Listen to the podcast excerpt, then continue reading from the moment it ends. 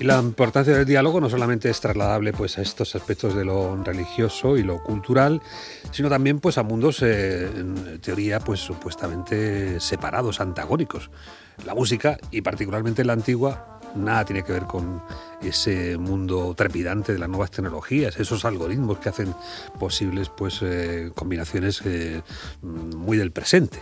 Bien, pues esta es una realidad eh, completamente incierta porque eh, lo que sí hay en estos momentos es sobre la mesa nuevas estrategias, nuevas herramientas para acercar la música con estas nuevas tecnologías. Es un proyecto que realiza la Universidad eh, de Cataluña, Pompeu junto con el la Escuela Superior de Música de Cataluña y la participación pues también de un grupo murciano de referencia, el Cuarteto Vocal Cantoría, que participa del, taller de músicas antiguas de la Universidad de Murcia y que dirige Jorge Losana. Para ver eh, la afinidad con estos eh, entornos, tenemos precisamente la responsable del equipo de investigación, que es Emilia Gómez. Emilia, un saludo, ¿qué tal? Buen día. hola, buenos días, un saludo y gracias por la invitación. Es un gusto, es un gusto descubrir que efectivamente no está todo perdido, ¿no? Que también la música puede beber de todos estos elementos tecnificados del presente. Pues sí, mira, las tecnologías digitales se aplican a todos los ámbitos, en realidad, de, nuestra vida y, la música, y en este caso, eh, la, bueno, la recuperación de un repertorio, ¿no? Y las tecnologías pueden ayudar a, a esto. Sí, habida cuenta, las matemáticas y la música son primas hermanas, ¿no? Pues sí, hay mucha componente científica ¿no? y tecnológica ya en la música, en la composición, aunque creamos que es algo creativo, sí hay una parte artística, pero hay, hay una parte tecnológica. Y bueno, en este proyecto, como bien habéis comentado, intentamos aunar, bueno, un poco combinar las tecnologías para, para ayudarnos a aprender más sobre la música y a disfrutar más de ella. ¿De qué manera lo estáis haciendo, Emilia? Cuéntanos un poquito cómo nace este proyecto, cómo lo ponéis en marcha, quién lo integra, quiénes son los investigadores. Tú estás al, frente. Cuéntanos un, un poquito cómo nace todo. Pues mira, este es un proyecto europeo que se llama Trompa, es un, proyecto de investigación financiado por el Horizonte 2020 que intenta eh, combinar lo que sería eh, la inteligencia de las personas, la inteligencia humana, el conocimiento con la inteligencia artificial para enriquecer los archivos que hay de música en dominio público. Es decir, lo que intentamos es hacer tecnologías eh, que mediante la ayuda de las personas puedan, puedan crear partituras, puedan crear interpretaciones que sean accesibles para todos.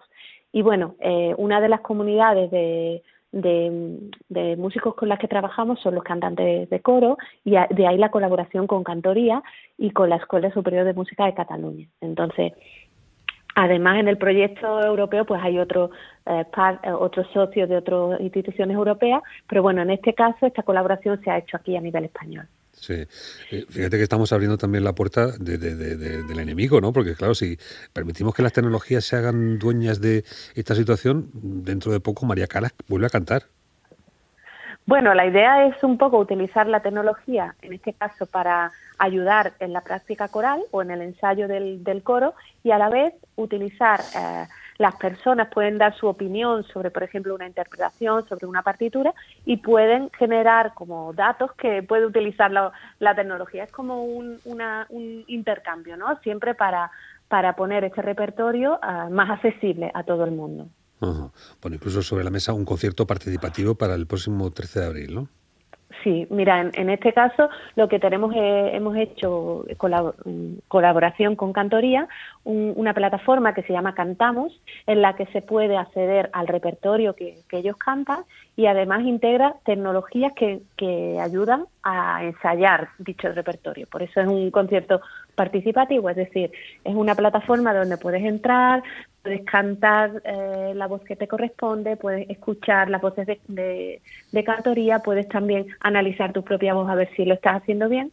Y, y esta plataforma eh, se complementa, bueno, nos ayuda a preparar, digamos, el concierto participativo, se complementa con una serie de conferencias eh, que tenemos esta semana online, que también son accesibles para todo el mundo, y al final se hace un concierto donde todo lo que has podido mm, practicar en la plataforma lo puedes poner en práctica en vivo o en streaming.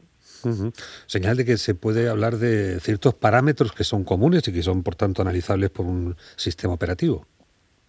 Pues sí, de, hecho, por ejemplo, a partir de la voz y sabiendo la partitura que se tiene que cantar y cómo lo ha cantado, pues cantoría, ¿no? Que son músicos profesionales, pues podemos, por ejemplo, saber si yo estoy cantando afinado o a lo mejor si mi interpretación tiene que alguna nota tengo que repetir, tengo que volver a ensayar, entonces sí que permite pues ayudar, ¿no? Digamos dar un, una ayuda a este ensayo personal. Sí.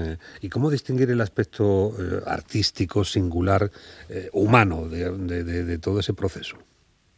Pues mira, siempre las personas cuando escuchan una música, ¿no? Una interpretación, tienen un conocimiento pues muy abstracto y muy experto de lo que es la música, ¿no? Es como eh, puedes saber qué emoción tienen, puedes saber qué entonación, y la máquina, digamos, tiene otro tipo de información, puede analizar cosas como en un microscopio, puede ver el, vibrato que se hace, puede ver exactamente la frecuencia. Entonces nosotros decimos que la inteligencia humana y la artificial son complementarias y esta complementariedad hace que pueda enriquecer una a la otra.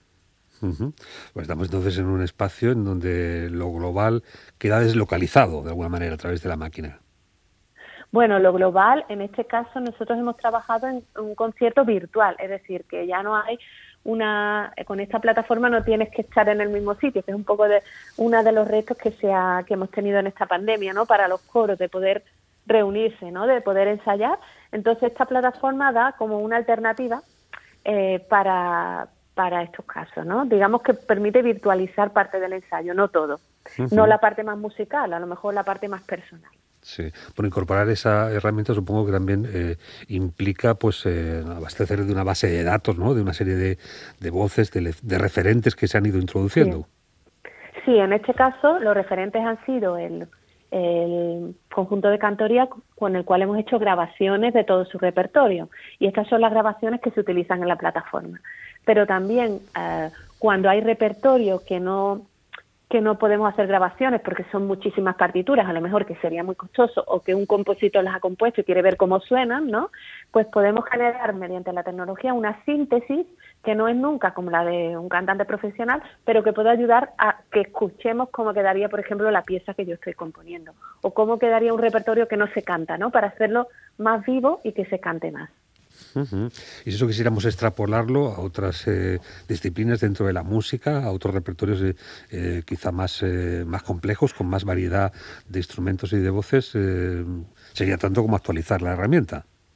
Bueno, en este caso, por ejemplo, en Trompa hemos trabajado también con pianistas, ¿no? Y hemos hecho herramientas para analizar una interpretación, un ensayo, para también ayudar al ensayo de un pianista. Y también tenemos otro caso de uso con música de diferentes países del mundo, que es música con muchos instrumentos, en el que ahí nos centramos, por ejemplo, en cómo las personas perciben la emoción contenida en la música y cómo también estos modelos pueden eh, ayudarnos a descubrir nueva música que es parecida o diferente a, la que hemos escuchado. Sí. En ningún momento se puede presentar ese peligro de que la eh, interpretación eh, personal que cada artista pueda hacer se vea condicionada por un referente distinto. Bueno, mm, no creo. La, la idea de este tipo de tecnologías es un poco intentar hacer más accesible toda la música que está ¿no? Eh, hoy en día.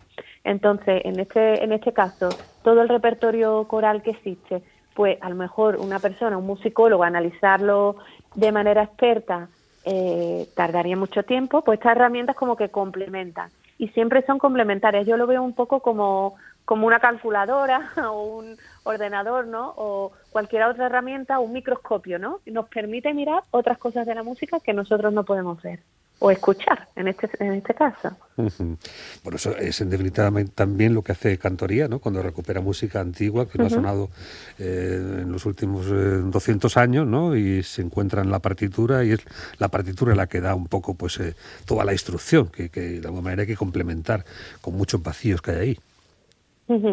Y en este caso, por ejemplo, la plataforma Cantamos de Trompa eh, hace que el repertorio de cantoría pueda llevar a más personas, ¿no? Que a lo mejor no solo los que van al concierto físico en Barcelona, sino que puedan conectarse desde todos los países del mundo. Tenemos participantes desde diferentes países pues que puedan a este repertorio y puedan también cantarlo. Bueno, pues ahí tenemos eh, una muestra también de esa importancia que esta formación, este cuarteto cantoría tiene en este entorno, con ese festival además de ecos eh, de música antigua que hace Sierra Espuña, pues se suma a los eh, elementos complementarios que aportan en este caso el lado académico desde la Universidad Pompeu Fabra y la Escuela Superior de Música de Cataluña, pues en esta iniciativa antigua y tecnológica un tiempo, que es una cosa verdaderamente de, nota, ¿eh? que nos ha contado Emilia Gómez, que es la responsable del equipo de investigación. Emilia, pues muchas gracias. Estamos pendientes de este concierto, lo podremos ver, lógicamente, de forma virtual. Pues mira, sí, lo podéis ver si, si vais mm, o los oyentes a, a nuestra cuenta de Twitter o a la de Cantoría.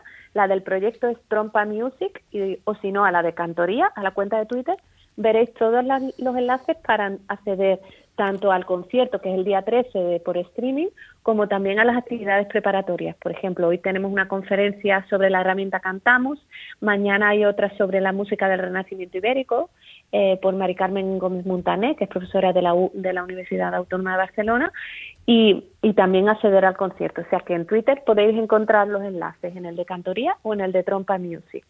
La música antigua es muy moderna. Sí, señora. Pues Emilia Gómez, mil gracias. Pues gracias a vosotros. Sus, sus, sus, sus, no más dormir, cantemos aquí